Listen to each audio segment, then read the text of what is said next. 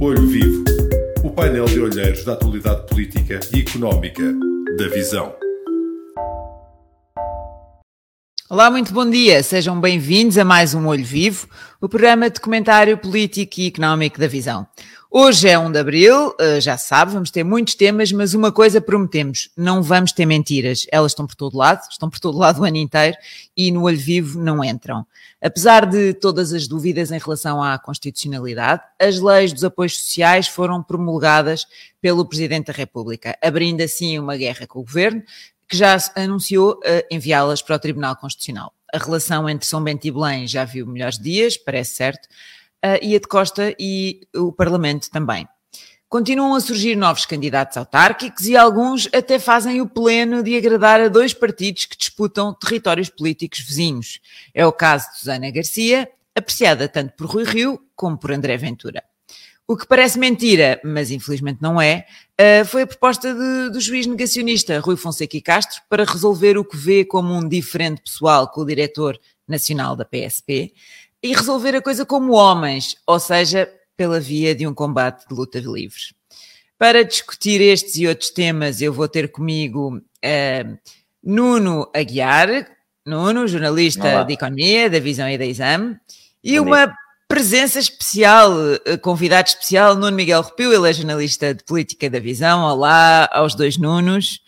Olá, estar... Obrigada por estarem aqui. Vamos lá, vamos começar isto. Esta semana temos muitos temas e temos este tema uh, que está tá a ser.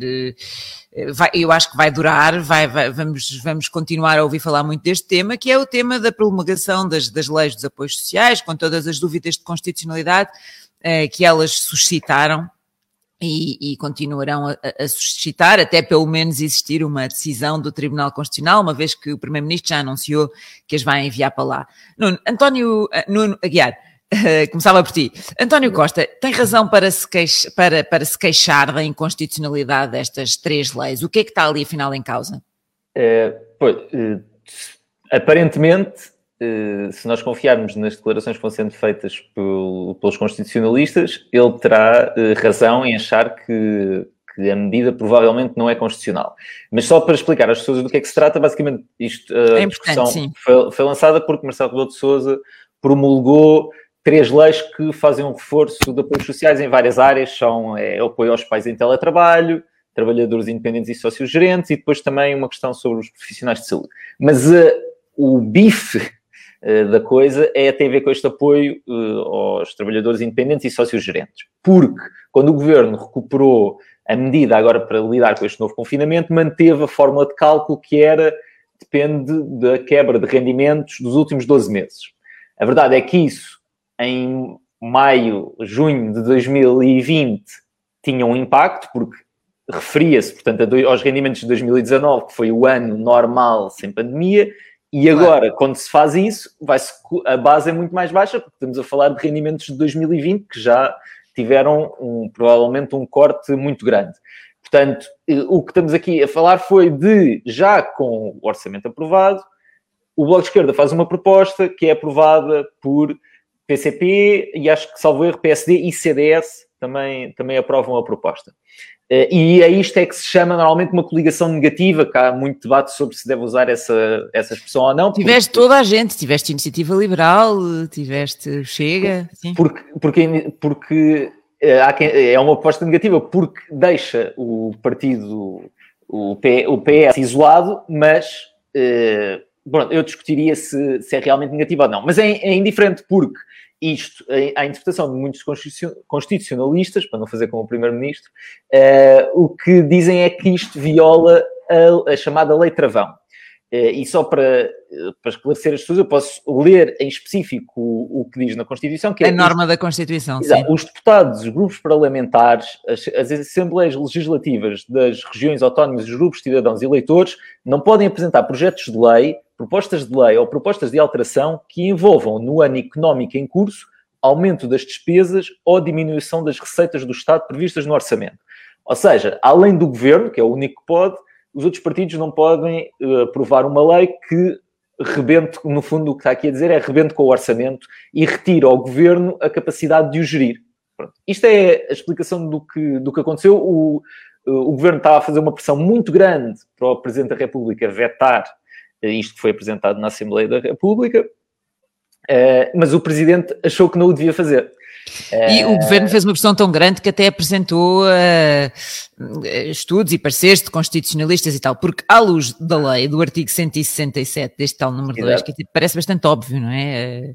Sim, parece e Marcelo... bastante óbvia a inconstitucionalidade. Sim, e Marcelo depois... já afetou diplomas no ano passado precisamente com essa justificação por violarem uh, a lei travão. Só que isto coloca, e se calhar não vamos falar muito de Marcelo porque vamos falar mais à frente dele, mas coloca, obviamente, o Presidente numa situação desconfortável que era, depois de ter dito várias vezes que os apoios sociais tinham que ser reforçados, tinha com ele legislação que contribuía para reforçar esses apoios sociais e tinha que ser ele a ter o ónus uh, de vetar, de vetar uh, essa legislação. Claro que eu, o título, o epíteto que nós escolhemos aqui é às cegas, porque a justificação de Marcelo foi basicamente afastar totalmente a Constituição e fazer uma avaliação política do que ali estava em causa. Ou seja, o que ele dá a entender é isto são medidas necessárias, não sabemos exatamente quanto é que vão custar, eh, não, eh, dá a entender que o governo pode usar ali um truque, que é a gestão de quando é aprovado e a maneira como é executado o decreto de execução orçamental, eh, e que eventualmente, como o governo tem tido sempre folgas na despesa, isto este ano pode nem furar teto da despesa nenhum, portanto há margem para acomodar isto. isto é uma data de SES, não é? Se eventualmente e obviamente com uma, uma abordagem de avaliação se é constitucional ou não, não cabe, no, não tem, eh, não faz sentido estar a olhar para esses X assim. Eh, agora, o que me faz confusão, isso, pronto, deixando agora se calhar o lado do Presidente, que acho que há várias incógnitas sobre porque é que o Presidente decidiu fazer isto, que é quase pode acabar por ser uma borla. Já lá vamos a essa parte, mas, mas, por exemplo, quanto é que isto custa? Esta parte eu acho que é interessante. Não, não sei se era aí que tu ias. Era exatamente aí. Porque o que me faz confusão é, estamos a falar de uma medida que, segundo o que o Governo uh, colocou a circular, são 250 milhões de euros. Isto é 0,1% do PIB. E o Governo está a abrir uma guerra destas e a dramatizar desta maneira por uma medida que vale 0,1% do PIB, de apoios sociais, são, no meio de uma pandemia, sabendo-se que este governo, eu, se, calhar, se eu pagasse impostos cada vez que digo isto neste programa, não, já não tinha dinheiro, mas é um dos governos que menos gasta a apoiar a economia na Europa, um dos, um dos governos que menos apoia a economia. E uh, sabemos isso tudo. Há dias soubemos que o déficit ficou bastante abaixo daquilo que o governo tinha previsto para o ano eu custa-me eh, compreender esta dramatização, porque é que António Costa não deixa simplesmente, uh, deixa passar esta. Uh, não, não, não consigo entender, quer dizer, consigo entender, uh, consigo interpretar porque é que isso acontece, mas não percebo a utilidade de, um, de uma medida de, 200, de 250 milhões, que é mesmo muito pouco. Um, o governo está, o António Costa desenha uma linha na areia, não é? E diz: vocês não, numa de pá, vocês não voltam a fazer uma destas e aproveita e se calhar ganha aqui alguns pontos políticos no dia em que o Tribunal Constitucional disser que o Presidente da República, no fundo, aprovou, promulgou uma lei que é inconstitucional. Ou seja, se tivermos aqui no, no concurso de marcar pontos políticos, se calhar ele vai marcar alguns pontos. Mas caramba, é uma volto a dizer, estamos numa pandemia ainda, numa crise duríssima e estamos a lutar eh, ou a dramatizar e a, a, a, capturar todo o debate político por causa de uma medida de apoios sociais de 250 milhões. É, para mim é incompreensível. Isso é, é realmente a maior uh, interrogação que, com que eu fico com esta polémica. Custa muito a perceber porque é que isto está a acontecer desta maneira. Sim, eu, eu tendo a concordar contigo, uh, é, é bastante incompreensível. Uh, e talvez voltando aqui assim um bocadinho à relação entre Costa e Marcelo, que eu acho que é interessantíssima de analisar, chegados aqui. Quer dizer, Marcelo Rebelo de Sousa tinha três hipóteses. A mais óbvia era alegar a inconstitucionalidade desta norma e votar, como, como tu bem dizes, como já fez anteriormente, não é? quando, quando um, no ano passado, a oposição se uniu para, para, aprovar, para aprovar o alargamento do layoff simplificado contra a vontade do governo. Aliás, nessa altura também o PS tinha ameaçado recorrer ao Tribunal Constitucional uh, com os mesmos argumentos da Lei Travão e, e o Presidente da República deu-lhe razão. E até na altura sugeriu que os partidos resolvessem a coisa uh, no âmbito do orçamento suplementar, que na altura estava em discussão e assim foi, portanto todos uh, saíram a ganhar.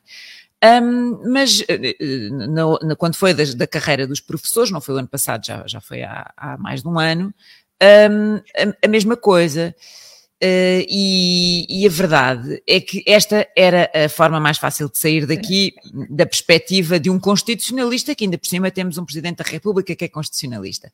Depois podia pedir ele próprio a, a fiscalização preventiva ao Tribunal Constitucional, mas aqui Marcelo Rebelo de Sousa diz que, bom, mas eu sei mais de direito constitucional do que aquela malta toda junta, portanto eu faço a avaliação e não recorro ao Tribunal Constitucional. O que, enfim, uh, é um bocadinho estranho em termos de relações institucionais entre, entre uh, os órgãos um, de soberania e entre a Justiça e, e, o, e, a Presidência da República. E, e, depois podia fazer o que fez, que é promulgar e passar a batata quente ao governo.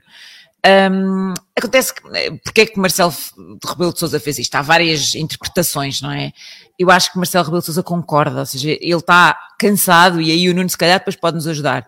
Uh, mas ele está cansado de pedir mais apoios sociais, mais apoios económicos aos lesados da pandemia e tudo isto. E, portanto, pensou, bom, aquelas pessoas têm razão.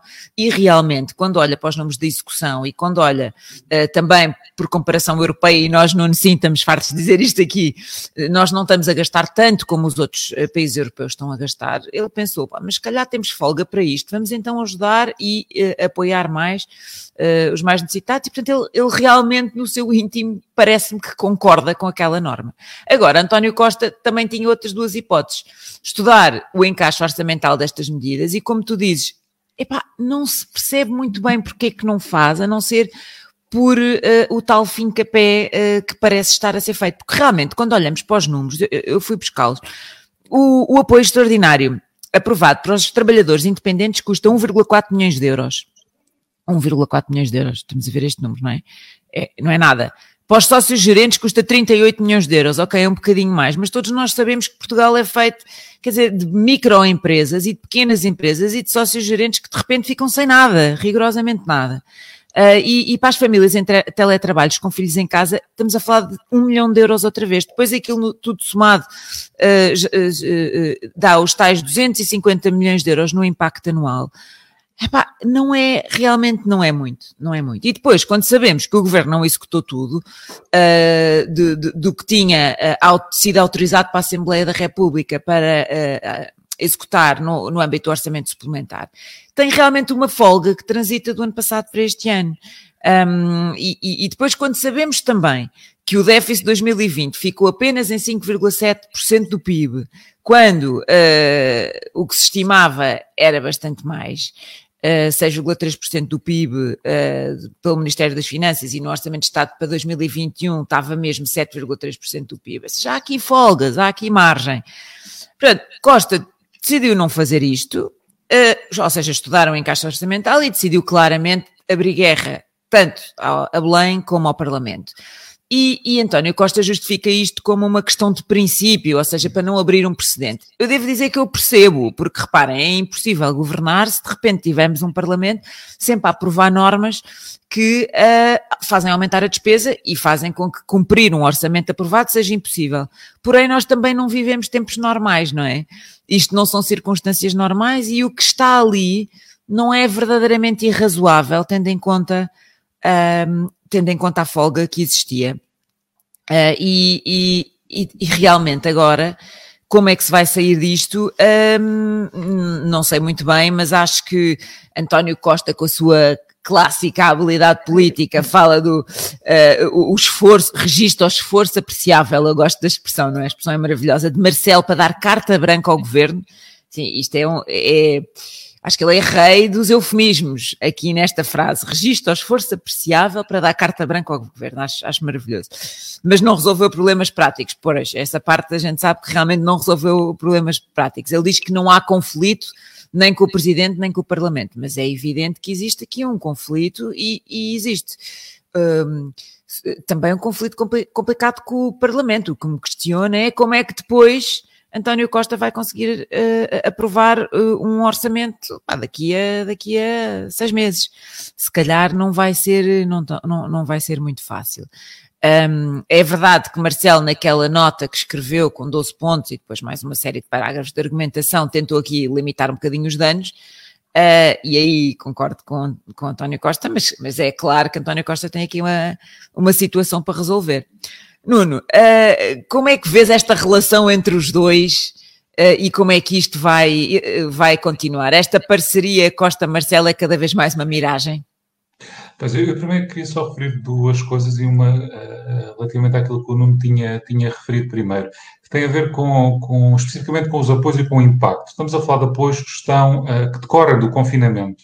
Uh, ou seja, mais um mês, os alunos voltam às escolas, os pais voltam ao seu trabalho, mais outro mês e os sócios gerentes uh, do tecido empresarial português, não sabemos o que é que isso quer dizer, quer dizer Olívia Patroa e simultaneamente Olívia Empregada, também estão de regresso e por isso Sim. não se percebe muito bem esta, esta postura. E até uh, questiono-me se Centeno fosse agora Ministro das Finanças, se, em vez de João Leão, se uh, teria sido exatamente estes episódios que nós estamos a assistir.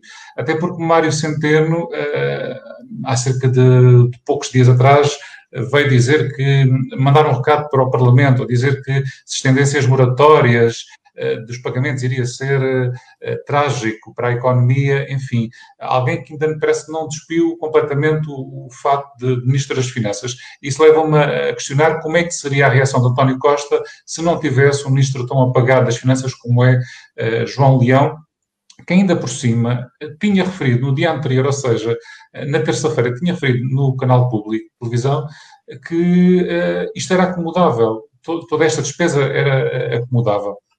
Quanto à reação de António Costa, eh, eu não sei se haveria grandes alternativas àquilo que António Costa fez.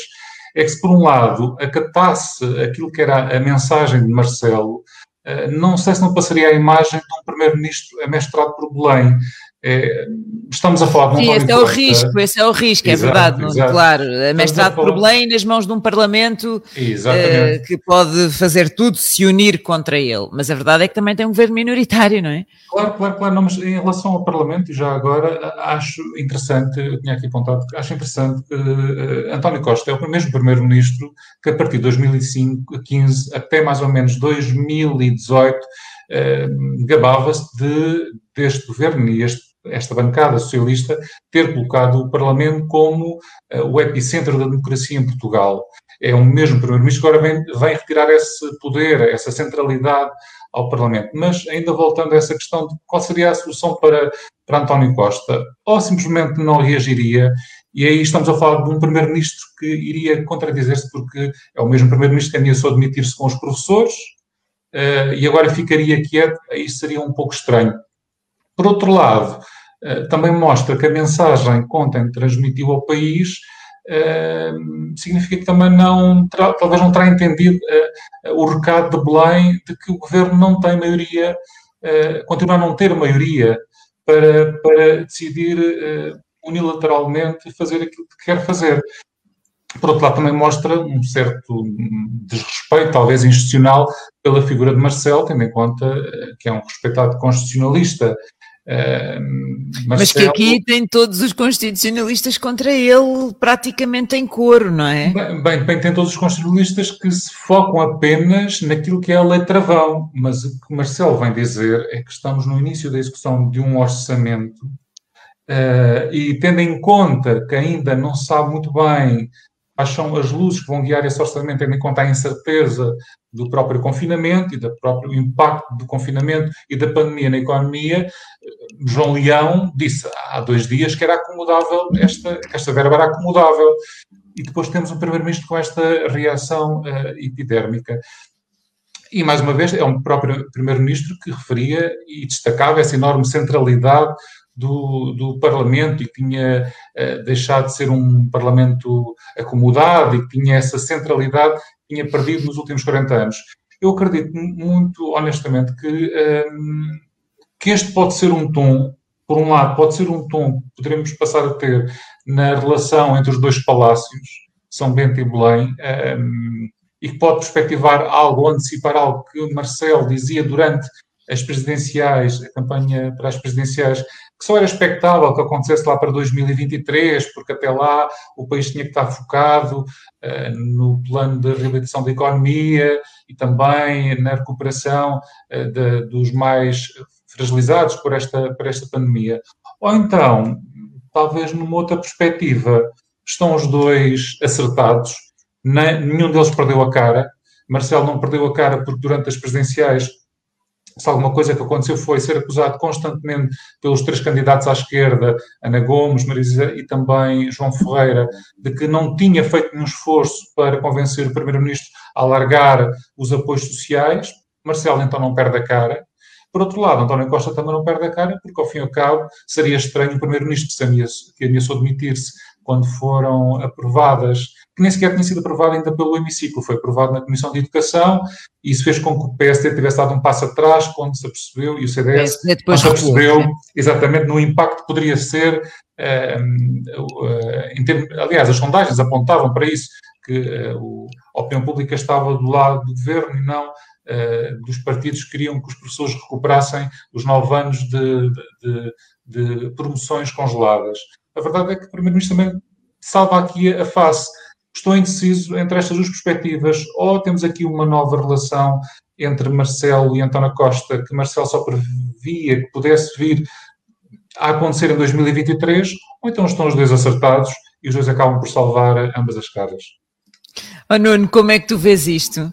Achas que a relação azedou definitivamente e vamos ter aqui um, um, o segundo mandato de Marcelo, como nós temíamos, uh, bastante mais interventivo? Uh, não, não acho. Uh, tô, eu concordo com o que o, o, Nuno estava agora a dizer no final. Eu acho que os dois, por vários motivos, sentiram que não tinham outra opção que não fazer aquilo que fizeram. Acho que, pelas declarações, não, pronto, é uma interpretação, vale que falo. Não parece que esteja a ser um caso que eles estejam a levar a peito, no sentido em que ambos percebem, no fundo, quase cada um está a fazer, está a desempenhar o, o seu papel. Uh, portanto, e, e, até acho que é possível que, que isto aqui no, no final não dê nada, ou seja, nós estamos aqui a dizer que dramatiza, mas na realidade a decisão do TC vai surgir numa altura em que, como o Nuno também estava a dizer há pouco, estes apoios já nem vão estar sequer no terreno, já foram pagos. Tal como o Primeiro-Ministro ontem abria a porta, se calhar até nunca poderá haver uma aplicação retroativa dessa decisão, portanto, os apoios estão pagos, não vai ser pedido às pessoas para devolverem o dinheiro, e portanto, o Primeiro-Ministro marca aqui uma posição, se calhar, como eu estava a dizer há pouco, daqui a uns meses tem um título a dizer TC dá razão a Costa contra Marcelo, que o Primeiro-Ministro vai adorar esse título, obviamente, e Marcelo, ao mesmo tempo, acaba por conseguir sempre dizer: Bom, eu tentei, eu tentei subordinar, como ele diz hoje, o direito à, à política e tentei dar aqui um impulso aos apoios sociais que eu achei necessário. Portanto, é possível que nenhum deles saia mal, com, uh, o, com o António Costa ao mesmo tempo a marcar a tal linha de nós não vamos, nós vamos fazer tudo para impedir que nos tirem o controle do orçamento das mãos. Eu só queria uh, deixar só uma nota que eu acho interessante sobre o debate orçamental em Portugal que já ficou bastante visível com a questão do descongelamento das carreiras dos professores e vai-se notando cada vez mais, que é, é muito difícil uh, fazer um debate uh, so, sempre que alguém tenta fazer uma tentativa, uh, faz uma tentativa de acrescentar apoios, ou seja, aumentar a despesa ou reduzir a receita, é muito complicado gerir esse esse debate em público, ou seja, essa pessoa, esse partido, seja PSD, seja Bloco, fica imediatamente na defensiva. Uh, e isso é fascinante de, de, assistir com o PS no poder, ou seja, seria expectável depois da Troika que nós tivéssemos um bocado esse trauma. Uh, e António Costa percebeu que tinha que mudar um bocadinho a imagem que existe sobre o PS como gestor das contas públicas, e tudo indica que conseguiu mudar essa imagem. E, e agora utiliza e usa e abusa disso para fazer ponto, marcar pontos políticos, ou seja, a dramatização no descongelamento das carreiras foi um caso em que o Primeiro-Ministro percebeu que havia um ambiente propício Mas aqui agora a situação é muito diferente, não é? Eu não sei se ele agora não está a ser, não está a passar do 8 ao 80 e agora a começar a ser visto como o austero. Uh, pois, não sei, uh, acho, acho que é, é, depois, é até esse raciocínio é complicado numa altura em que, como eu já disse, este governo está a gastar menos do que todos os outros governos e tudo, todos os números indicam que tem margem para gastar mais, mas não se pode dizer que o governo não esteja a gastar. Seja, mas também, tem, também, temos aqui uma, uma razão que é António Costa acaba por uh, su, uh, dar a cara perante um, um, Ministro das Finanças que é muito mais apagado, João Leão. Uh, Mário Centeno, neste momento, já teria feito aquilo que fez na altura com, no ano passado e também com os professores. Não sei até que ponto é que aqui também não está uma certa fragilidade e, e falta de alguma credibilidade de João Leão, que não aparece muito, e António Costa teve que tomar a dianteira, pode também estar aqui a dever-se esse facto de não ser um Mário Centeno, que, cuja opinião e, e, a consideração eh, junto dos portugueses era muito maior que João Leão, que praticamente ninguém vê. Não sei. Poderá sim, ser. Mas, sim, eh, mas de qualquer maneira acho que o, lado o Primeiro-Ministro continua a achar que eh, a imagem de rigor seja, seja ele a projetá-la, seja o Ministro das Finanças, é importante para este governo. E ele usa, usa, sempre essa carta. Eu só gostava que António Costa se lembrasse que não vai estar no poder para sempre, nem o PS vai estar no poder para sempre. E isto aqui torna realmente invi inviável muitos dos debates que nós queremos ter. E agora é, é o absurdo nós estarmos numa situação de pandemia, não vai haver maior urgência do que esta. E nós estamos aqui a discutir por, por uma medida que custa 38 milhões por mês, ou 250 milhões no ano. E, correndo o risco de abrir de facto uma crise política ou uma cisão uh, complicada, uh, por uma medida que, em termos absolutos, isto para as pessoas pode parecer estranho, quem não esteja, não esteja habituado aos grandes números do orçamento. Mas é pouco, realmente, sim, sim, é pouco. Estamos a falar de uma medida que não tem um grande impacto. É uma coisa 0,1% do PIB. É 0,1% do PIB.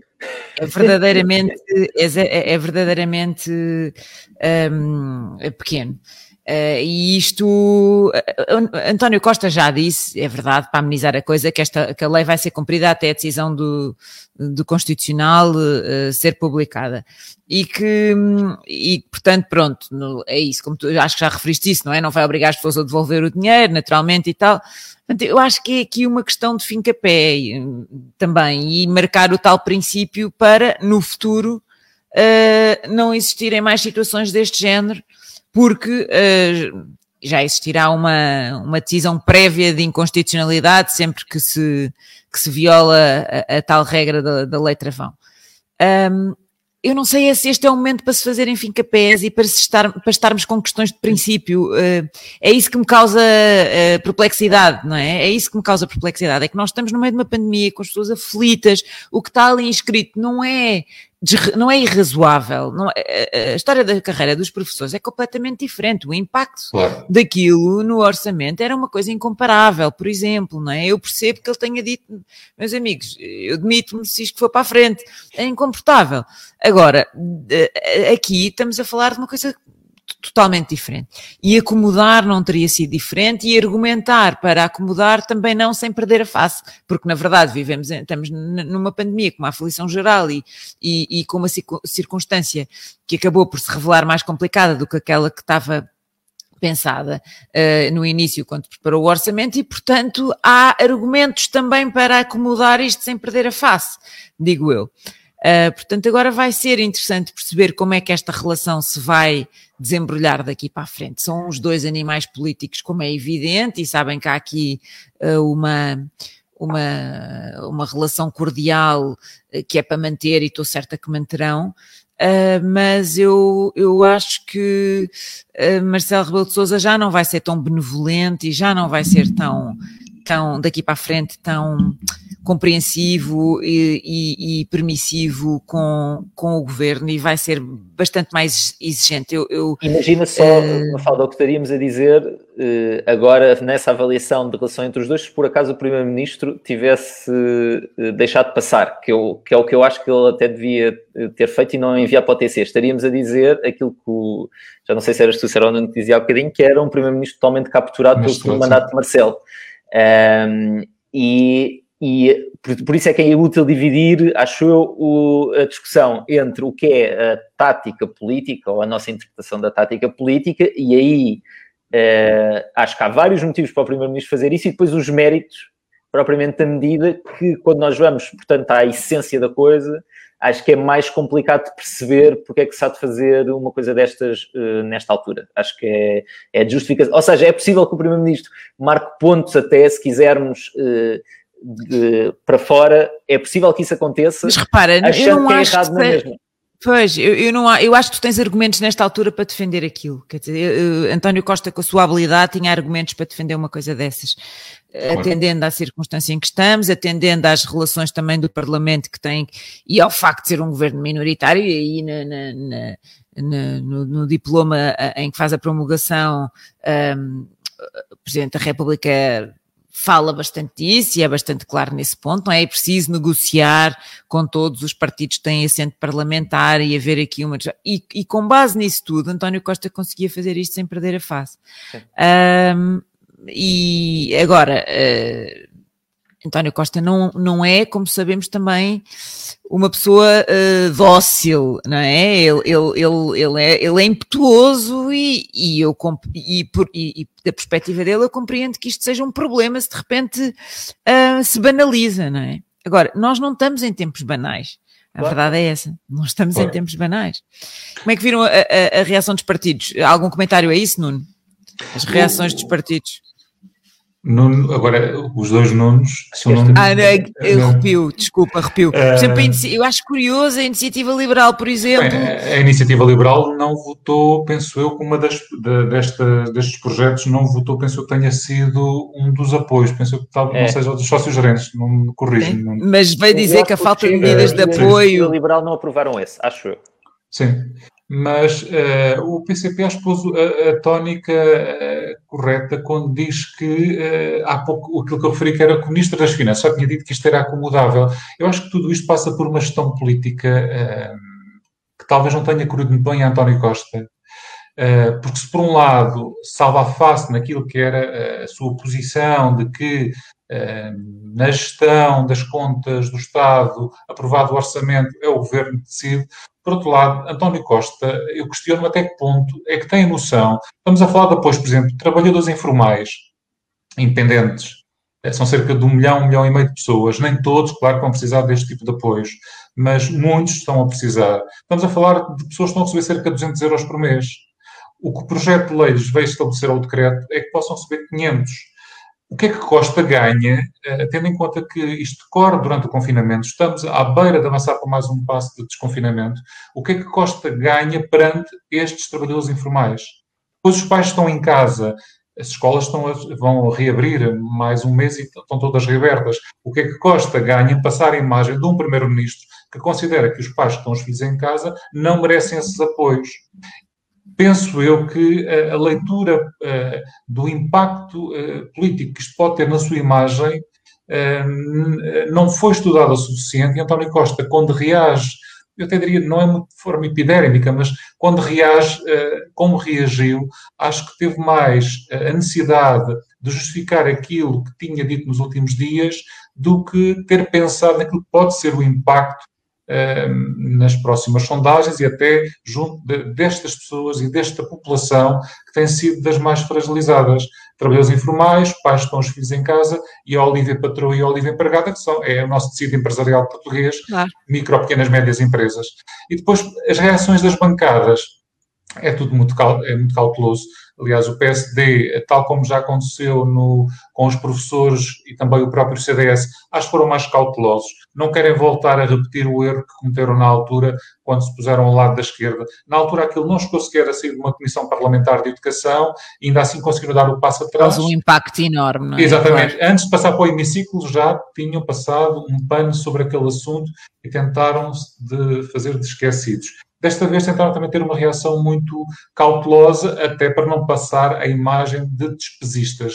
Uh, se bem que as declarações agora são um pouco mais de cariz social, de preocupação social perante os afetados por esta, por este, por esta crise pandémica. Eu questiono-me exatamente isso, que é uh, António Costa vir falar a seguir um Ministro das Finanças que é extremamente apagado e que supostamente durante o anterior mandato e ainda durante também uh, o início deste mandato, já com Mário Centeno, era o Secretário de Estado do Orçamento que supostamente retinha tudo na gaveta. Era dele que dependiam todos os outros ministérios um, vir dizer acomoda. O Primeiro-Ministro vai fazer uma tempestade num copo d'água. Eu ainda não consigo perceber, descortinar neste momento, uh, se passa por salvar a face ou se foi apenas mais uma reação daquelas, como há pouco dizias, Mafalda, uh, que tem muito a ver com, com a personalidade também de António Costa, que ferve em pouca água, que pode não ter tido aqui o aconselhamento político uh, mais próximo no seu círculo que lhe dissesse, Sr. Primeiro-Ministro, uh, acho que talvez não seja uma boa hora de ter este tipo de, de, de reação perante o país. Afasta-o também claramente dos seus parceiros de geringonça, não é? Porque Principalmente o Bloco de Esquerda, que já está afastado já há algum tempo. Já está afastado há muito tempo e também do PCP. Pode ser depois mais difícil de justificar um apoio para uma aprovação de um orçamento adiante, Uh, quando temos um, governo, temos um governo PS que recusa dar estes pequenos apoios sociais. É uma coisa que cai mal naquele eleitorado, uh, caso uh, mais tarde algum deles entendesse poder vir a dar algum apoio para a aprovação de um orçamento, coisa que, bem, enfim, daqui até lá muita água vai correr debaixo da ponte. e, é um eleitor, e é um eleitorado, se formos ver, os trabalhadores informais independentes são, são essencialmente jovens Uh, e é este leitorado jovem que procura hoje em dia muitas vozes disruptivas. Uh, nos populismos, nas respostas fáceis, porque a política claro. institucionalizada não lhes dá essa resposta. O Primeiro-Ministro, neste momento, eh, não sei qual é a imagem que passou para esses trabalhadores informais que ganham, que estão a ter apoio de 200 euros.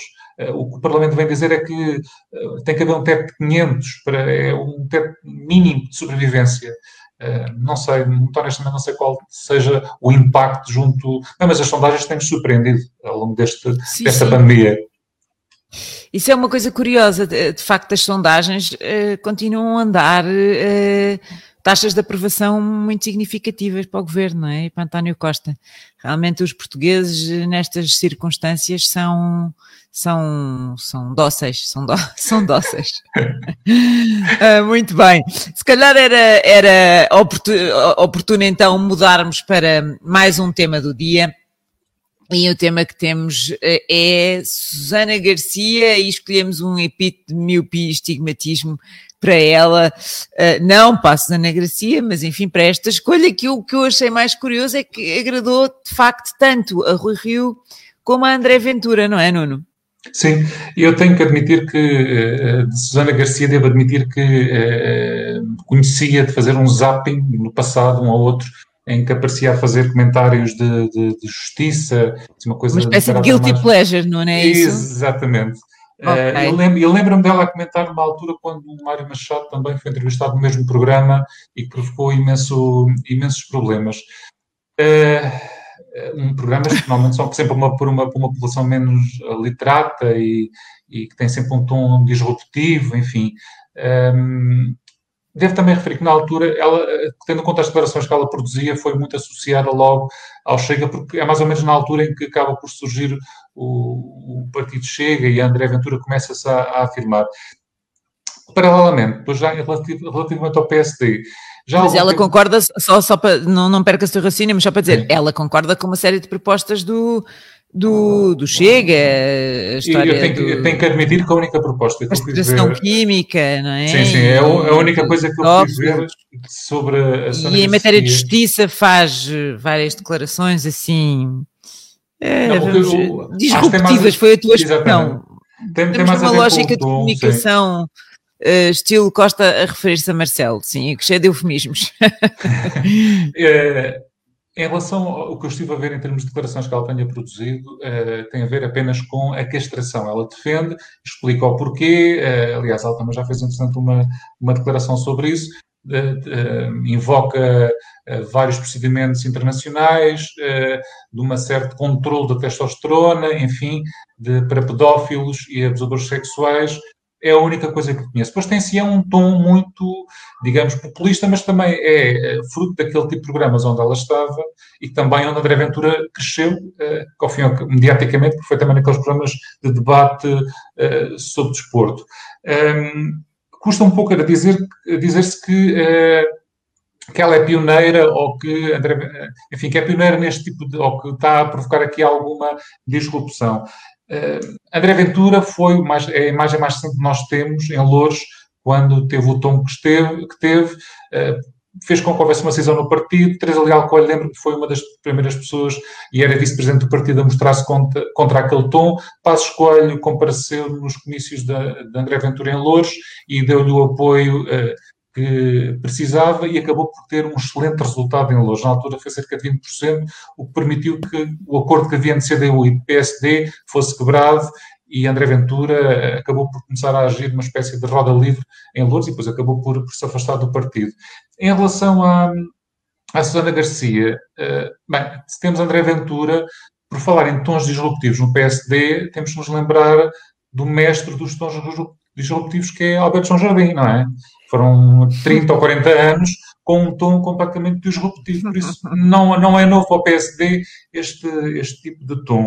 Uh, eu iria preferir, uh, preferir aguardar para ver o que é que vai acontecer com Susana Garcia, um, porque na Amadora tem havido candidatos de continuidade, ninguém se lembra de candidatos do PSD da Amadora, uh, e esta pode ser uma oportunidade para o PSD, como aconteceu em Louros. Vamos só ver se Susana Garcia, entretanto, acaba por não também ter um gesto Uh, como teve André Ventura ao PSD, mas independentemente disso, só para terminar, se concordar ou não com uma outra mensagem uh, mais judicialista, eu não diria judicialista, da justiceira de Susana Garcia nesses programas em que participava, a verdade é que André, a Susana Garcia está na ordem do dia e, infelizmente, pelo que eu tenho visto nos últimos dias, desde que o nome dela apareceu e que teve luz verde do partido, é de uma certa, e lamento, de uma certa misoginia nas redes sociais contra não o que disse ou o que diz, mas em relação à sua imagem, uh, algo voluptuosa e à forma como se apresenta. Um, e aqui, mais uma vez, são é, é má sorte e, nascer mulher, não é? Exatamente. E quando a única Foi coisa muito claro pode, isso. Sim. Sim, a única coisa que pode apontar uma candidata, entretanto ela já está afastada do mediatismo há cerca já de uns bons meses, quando a única que se pode, coisa que se pode apontar à candidata, e que eu tenho visto, é a sua forma física ou a forma como fala, acho que é um pouco infeliz. E por isso eu preferia aguardar para ver. Iria preferir também perceber, aguardar para perceber como é que o PSD vai reagir na gestão da sua candidatura na Amadora, porque já vimos como é que foi em Louros, deixou André Ventura em 2017 em roda livre e depois vimos o que é que aconteceu. Uh, vou aguardar para ver como é que o PSD vai reagir também. A própria distrital do PSD, Ângelo Pereira, já veio dizer, uh, perante algumas acusações relativamente às declarações de Susana Garcia, já veio dizer que tem de invocar o seu passado, nasceu em Moçambique, tem uma avó mulata, tem uma bisavó negra, enfim, uh, acho que não havia necessidade desse tipo de declarações. Vamos esperar para ver qual é a postura da candidata. não me parece que ela venha ter, durante a campanha, o mesmo tom judicialista ou justiceira que tinha no, nos programas de TV uh, e também espero que, entretanto, a oposição ou os outros partidos não se aproveitem daquilo que têm sido as reações das redes nos últimos dias, que tem mais a ver com a sua uh, forma física e o facto de ser mulher do que, do que qualquer coisa que ela possa vir a apresentar como programa eleitoral. Muito bem. Nuno, como viste aqui a escolha da Susana Garcia, já a conhecias? Sim, conhecia do, dos programas, eh, não vejo com muita, com muita regularidade, mas ela fez algumas declarações uh, relativamente polémicas, nomeadamente sempre que o tema era uh, raça, racismo, em, em apoios sociais. Sim, em relação ao Mamadubá também teve algumas declarações assim bastante agressivas, chamando-se ao traidor da, da pátria. Um, e ela tem uma tese que não existe racismo.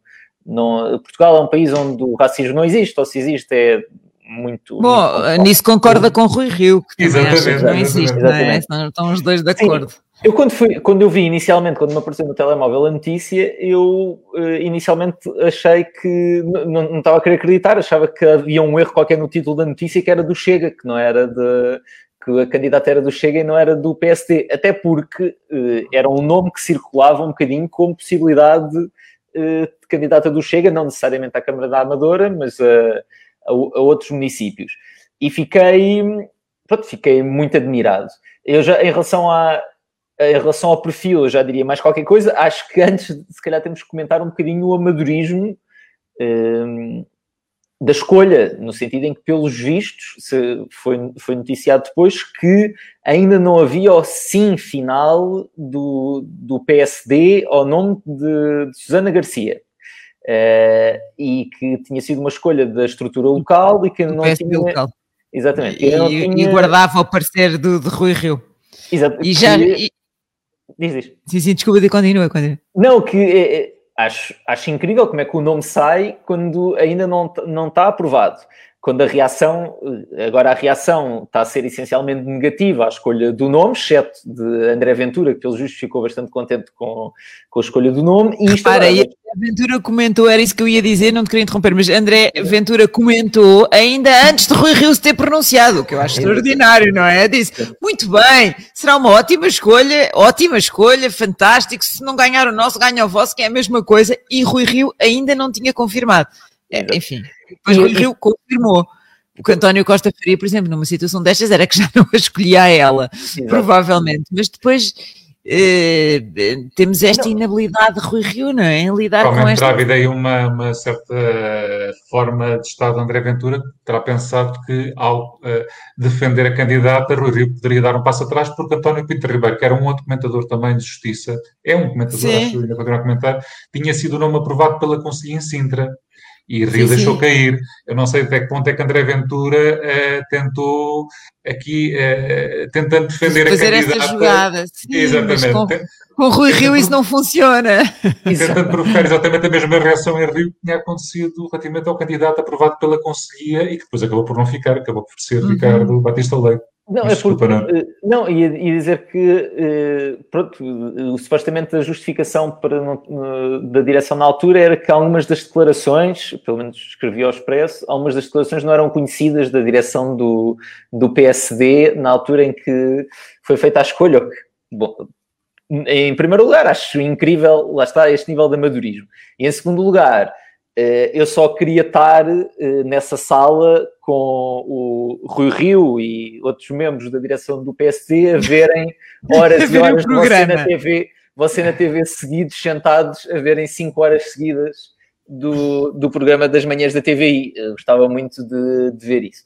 Um, em relação à, à, candidata em específico, era só dizer que, pronto, parece que a história repete-se, não é? Uh, e, e, é bom regressarmos ao momento de André Ventura. Nós não sabemos se André Ventura não se conseguiria afirmar sempre de qualquer maneira, de outra forma e por outros meios e noutro palco. Mas a verdade é que, confrontado com algumas declarações de André Ventura, o CDS escolheu não continuar a apoiar aquela candidatura e o PSD escolheu continuar a, eh, a apoiar aquela candidatura e, salvo erro, já depois da polémica ter instalado, foi, uh, Passo Escolha ainda vai a um comício de, de André Ventura pessoalmente, o que dá ali um quase um, um legitimar de, daquela candidatura. E, e, portanto, vamos ver o que é que acontece agora com o Rui Rio. Eu não sei se, se o Rui Rio acha que é muito estranho, eu não acharia muito estranho isto ser uma rampa de lançamento e daqui a alguns meses, ou daqui a um ano, Susana Garcia já não estar sequer no PSD e estar noutro partido, uh, ou seja dela, seja um partido já existente. Uh, e, pare e, parece que a história repete-se no sentido de nós parece que não aprendemos as, li as lições, não é? Uh, nada disto legítimo, obviamente. Eu também vi algumas coisas que o Nuno estava a referir. Uh, acho que há, há, bastante para nós criticarmos naquilo que Susana Garcia diz, se quisermos. Na substância, de, sim. Não precisamos estar, de, de, estar a olhar, de estar a usar o, o aspecto dela ou, ou, o género dela, que eu acho que também acho que é relevante para, para atacar. Uh, mas estou uh, curioso é para ver como é que o PSD realmente gera esta candidatura outra vez uh, e se não aprendeu as lições com a candidatura de, de André Ventura, que é nós não podemos, nós quando brincamos com o fogo eh, é muito fácil o fogo descontrolar-se e depois e queimamos. e o PSD, se olhar para as sondagens, é muito fácil perceber como é que se está a queimar com André Ventura e como é que provavelmente se vai continuar a queimar com André Ventura. Portanto, vamos ver se quer continuar a alimentar isso. Claro. Eu, eu, eu sobre Susana Garcia, eu acho, bem, acho, ela, acho extraordinário como é que, estando senhora num programa de, de daytime a falar permanentemente com declarações que, que foram tão polémicas que chegaram à imprensa, uh, ainda dizem que não são conhecidas. Portanto, o que será de candidatos que são realmente locais sem nenhuma visibilidade nacional e não têm cobertura num programa de daytime?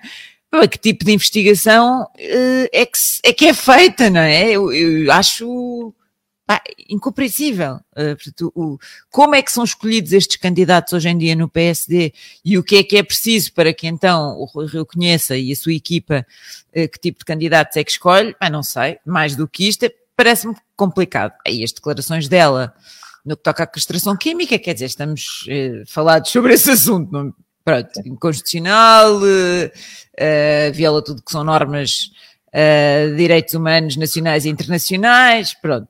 Uh, depois, por exemplo, sobre racismo, eu acho que ela tem também declarações muito graves. Quer dizer, ela sobre Mamadou Ba vai por aquela via clássica populista, chega, ela tem declarações a dizer que lhe tremem as mãos quando está à frente dele. Quer dizer, tremem-lhe as mãos porque, porque quer bater-lhe? Não, não percebo muito bem ela mandou de volta para o Senegal, ou seja, estamos a falar deste nível de, de intervenções uh, políticas. Também é verdade que ela disse que considerava ofensiva, não sei se é exatamente esta a expressão, uh, que alguns partidos, e parece que se referiu ao Chega, uh, considerassem que ela podia ser uma boa candidata e tal, portanto parece que se demarcou ali um bocadinho do Chega.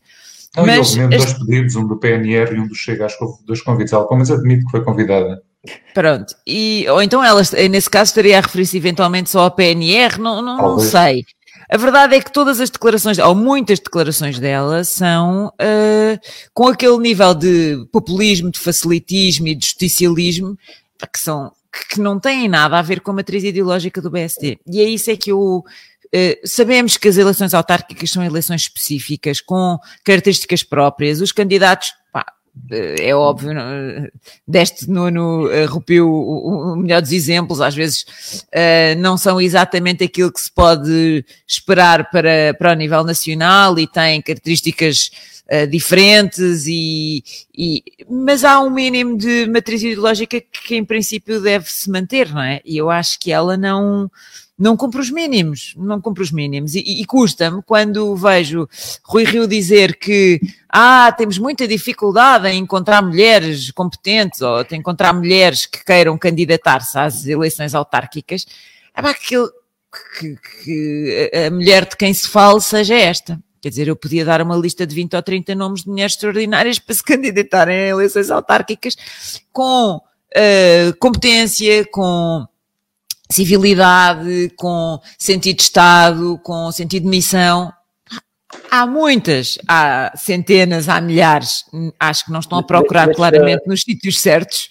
Deixa-me só dizer uma, uma, coisa muito rápida, que é, é possível que o Rui Rio esteja a fazer isto tudo, mais uma vez eh, vai ter um ciclo de notícias que lhe pode custar alguns votos ao centro, possivelmente, ou seja, ou insistir no candidato a ter, e depois o ganho pode ser residual. Pronto, eu não quero antecipar nada, não há, não há sondagens, não há nada para nós nos basearmos, mas o PSD tem tido 18%, 18% nas últimas eleições eh, na Amadora, com o PS a ganhar, com o PS a ganhar a Câmara, está ali eh, perto do, do, do, PCP normalmente, ultrapassou nestas últimas eleições, portanto, se calhar no final vai, ganha um bocadinho, perde na mesma Câmara, e, e se calhar é prejudicado a nível nacional por esta imagem de, de secular este tipo de figuras.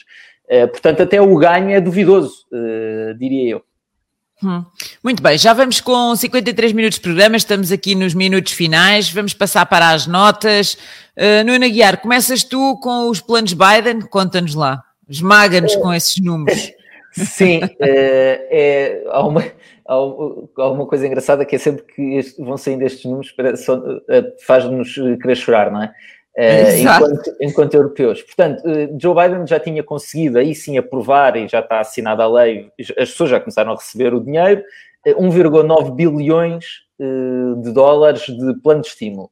E apresentou ontem o seu programa de longo prazo, é um programa de oito anos, que é um mega plano de infraestruturas que são, em cima desses 1,9 bilhões de dólares, mais 2 bilhões de dólares de, de, infraestruturas. Portanto, só para as pessoas terem ideia, isto é mais ou menos a economia de Itália. Portanto, ele, ele mandou com a economia de Itália em termos de estímulos para superar a crise e agora manda com mais uma economia de Itália para cima da economia americana uh, para revitalizar. Para revitalizar as infraestruturas. Não vale a pena falarmos muito disto, mas são 20 mil milhas em estradas, 10 mil pontes, 500 mil carregadores de veículos elétricos, depois mais dentro disso há dinheiro para a indústria, dinheiro para a formação de trabalhadores que sejam, em princípio, prejudicados pela transição energética. Uh, isto tudo vai ser pago em parte com uma subida de impostos para as empresas.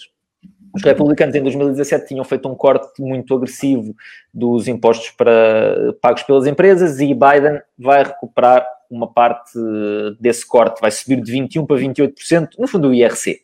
Uh, e isto aqui eu acho muito curioso, não só porque é ver uma economia, como nós já falámos aqui, com um grande poder económico a, a realmente focar-se em mudar o seu paradigma orçamental, ou seja, a puxar pela economia, esquecer estes, estes últimos anos em que o Estado é basicamente uma função de regulador, e mostra que a política orçamental, que é uma coisa, é, é um tema que me é querido, este, a política orçamental está de volta, ou seja, Estados interventivos está de volta, a política fiscal, o facto de Joe Biden ter escolhido aumentar impostos sobre as empresas, está de volta e vamos continuar a ouvir uh, falar sobre isto. A OCDE tem um plano para ter uma tributação mínima para todas as empresas, vamos ver se avança. Mas vamos voltar a ouvir falar sobre política fiscal no centro da política do governo e vamos ver se os Estados Unidos, como país, também estão de volta. Uh, vai ser interessante acompanhar. Acho que tem sido bastante ambicioso este início de Joe Biden. Verdade. Uh, aqui, nota final, eu, eu não podia deixar de, de mostrar este, este vídeo. Deixem-me ver se eu consigo, porque isto é. Isto parece mentira, realmente, Aquela mas é. De, de voyeurismo e depois é um queixinhas, parece uma menina que vai, vai, chorar. E eu tenho uma proposta para o senhor Magino. E é uma proposta para resolver isto como homem. E eu acho que ele deve ser, ele deve, ele pelo menos deve se assumir como tal. nós podemos, eu, eu prometo. Uh, bom, então eu vou, vou dizer qual é. Esta proposta será eu e o senhor Magina fazermos uma, uh, uma luta de MMA. Isto, isto uh, se o senhor Magina ganhar, eu paro com tudo o que estou a fazer eu não ajudo mais ninguém, eu não ajudo a população. Eu paro imediatamente com tudo, eu deixo fazer o trabalho dele. Se ele vencer, eu deixo fazer o trabalho dele, eu paro, eu desapareço, desapareço de, de, do Facebook, desapareço de todo lado, eu vou reconduzir-me à minha insignificância se o senhor Magina ganhar. Se eu ganhar, o senhor Magina vai à televisão e vai dizer: sou um idiota, sou um pau mandado do governo, e só estou neste, neste cargo por ser maçom.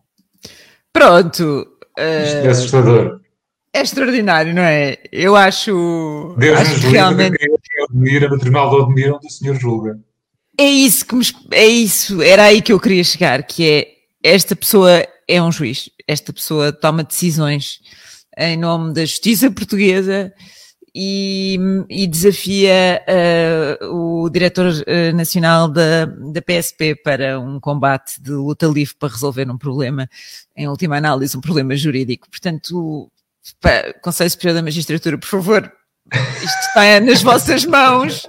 Eu, eu, Façam eu, qualquer coisa, não é? Só, eu não sei como é que é, é MMA, mas uh, eu já vi uh, o diretor-geral da PSP e eu não quereria lutar com ele por nada, por nada deste mundo. Portanto, mas o, o, MMA em Odmira pode ser diferente, pode ter assim umas características pode, mais. Pode ter diferentes, sim, exato. Muito bem, eu, eu, eu fico realmente espantada como é que estas coisas acontecem. Parece mentira, não é? Mas, mas não é. Bom, mas temos aqui também uma, uma, uma última nota muito boa. Uh, nós chamámos-lhe então Carlos Moedas, pá. Uh, Nuno, vou, vou tentar mostrar, não sei se queres ir enquadrando enquanto eu. Sim, é, foi uma entrevista que Carlos Moedas deu ao, ao Ricardo Luz Pereira no último domingo e que mostra uma certa. Hum, não sei, é estranho para um homem que já foi secretário de Estado uh, de um governo que teve que lidar com a comunicação social permanentemente e que foi comissário europeu. Achei-o extremamente impreparado, sem filtros, uh, o que não significa que por participar no programa do humor tivesse que ter também que embarcar no, também com, uma, com tiradas humorísticas. Achei estranho e depois percebeu-se alguns tiques que e até que ponto é que também não deixa de mostrar ali alguma forma de pensamento em relação a alguns temas.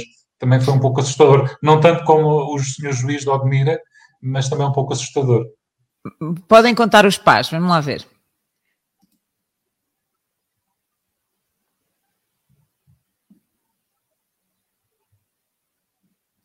Isso, não, não... Pá, isso é que era a vida e aprendi hum. muito. aprendi muito, olha, aprendi a fazer contas, que hoje é raro enganar-me nas contas.